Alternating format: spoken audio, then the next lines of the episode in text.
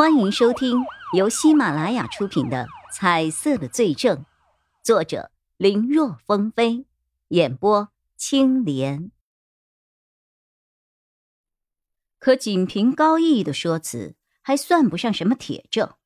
毕竟从高逸逸目前的身份来看，不排除有先入为主的可能性。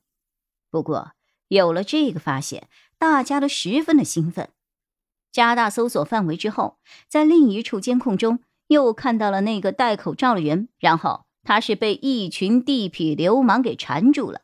纠缠中那个人的口罩曾掉下来过，但因为距离比较远，加上天又黑，所以监控里的画质十分模糊，根本看不清楚那个人到底是谁，只能看到那个人将纠缠他的地痞全部打倒在地后，走出了画面。要是能够找到那群地痞流氓，或许就能够知晓那个人的身份。有了这个发现，大家赶紧行动起来。很快，在辖区派出所的指引下，八名疑似那晚的地痞流氓给找了出来。起初，这些人都不承认，说没有打过架。但在说了相关政策和案件的严重性后，几个人老实交代了，说当晚。他们喝多了，看到一个身段像是女的的人朝他们走过来，几个人就想嬉戏的调戏一下，结果被别人给暴打了一顿。后来对方又开车扬长而去。我说：“警察同志啊，哎呦，抓到那个人后，能不能让他赔医疗费啊？”医疗费？是啊，我有一哥们儿老惨了，那天被打的。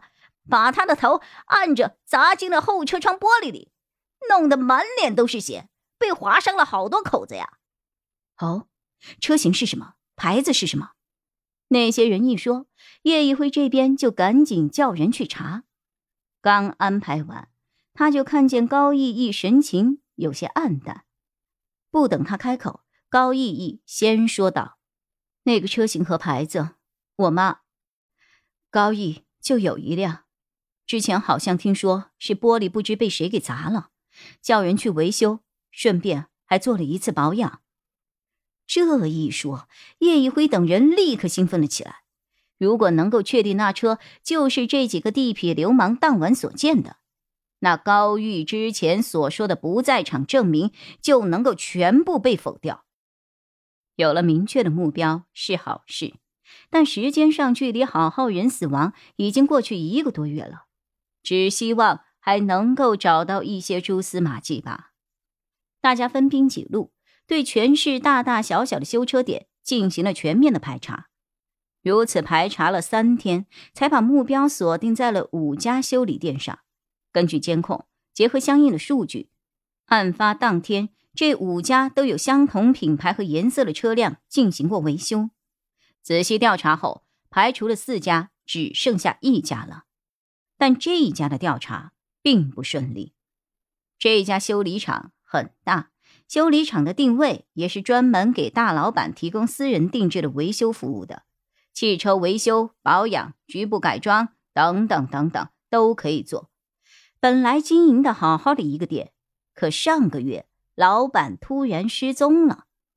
员工一查账，才发现老板为了打出名气来，花费了很多钱。简直就是亏本赚吆喝，而且厂子里存在很多借贷和外债，再遇上疫情，资金链又断了，所以老板悄悄的把厂子抵押了出去，换了一大笔钱。再加上这是充值会员服务，会员都是半年充值一次，平日里的开销是直接从充值的钱里扣。老板就趁上一次充值的高峰期，看到有大批资金入账后。就卷着款，带着自己的小姨子跑路了。而监控老板只是让装了空壳，压根儿就没有录影录像。更绝的是，老板跑路前还把那些送来维修保养的车打包出售了，而警方他们要找的那车就在里面。顺着这条线索，叶一辉等人又捣毁了一个地下贩车窝点。根据负责人交代。他们虽然知道那些车来路不正，但是架不住便宜呀，只有正常价位的三分之一不到。他们拿回来将编码打磨了，然后再找关系一搞，之后再一包装，就能够按照二手车的价格出售。你们要找的车应该是这辆了。这个负责人在电脑里调出了一系列的资料，然后一查看，哦，今天送去维修了。什么？急忙问清了维修地点之后，叶宇辉等人匆匆赶了过去。经过高毅辨认，那辆车就是他母亲高玉的。可惜他们来晚了一步，车体已经修好了，内部也打扫过了一遍。至于后车窗碎掉的玻璃，也已经完好如初了，而更换下来的玻璃就扔到了仓库里，等待垃圾处理。大家急忙赶到了仓库，想要保留证据，结果门一开，全都傻眼了。里面成堆成堆的车玻璃，这怎么找啊？没办法，再难也得找。而技术科的人则跑到车里，几乎是用放大镜一寸一寸的在车后座里来回的查找痕迹，希望能够发现一些蛛丝马迹。最后，皇天不负有心人呐，还真让他们发现了两粒芝麻大小的玻璃碎碴。可随着鉴定结果出来，大家又失望了，因为那些玻璃碴上并没有任何的血迹，所以除了证明这辆车的后车窗玻璃碎过之外，其他的什么都证明不了啊！无奈，大家只能用最笨拙的方式，去那成堆成堆的玻璃中寻找被换下来的那一块。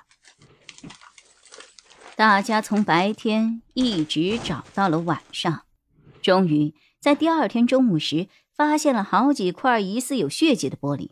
经过对比，的确是那几个地痞流氓的 DNA。只是高兴过后，他们发现又有新问题了。本集播讲完毕，感谢收听。更多精彩内容，请在喜马拉雅搜索“青莲嘚不嘚”。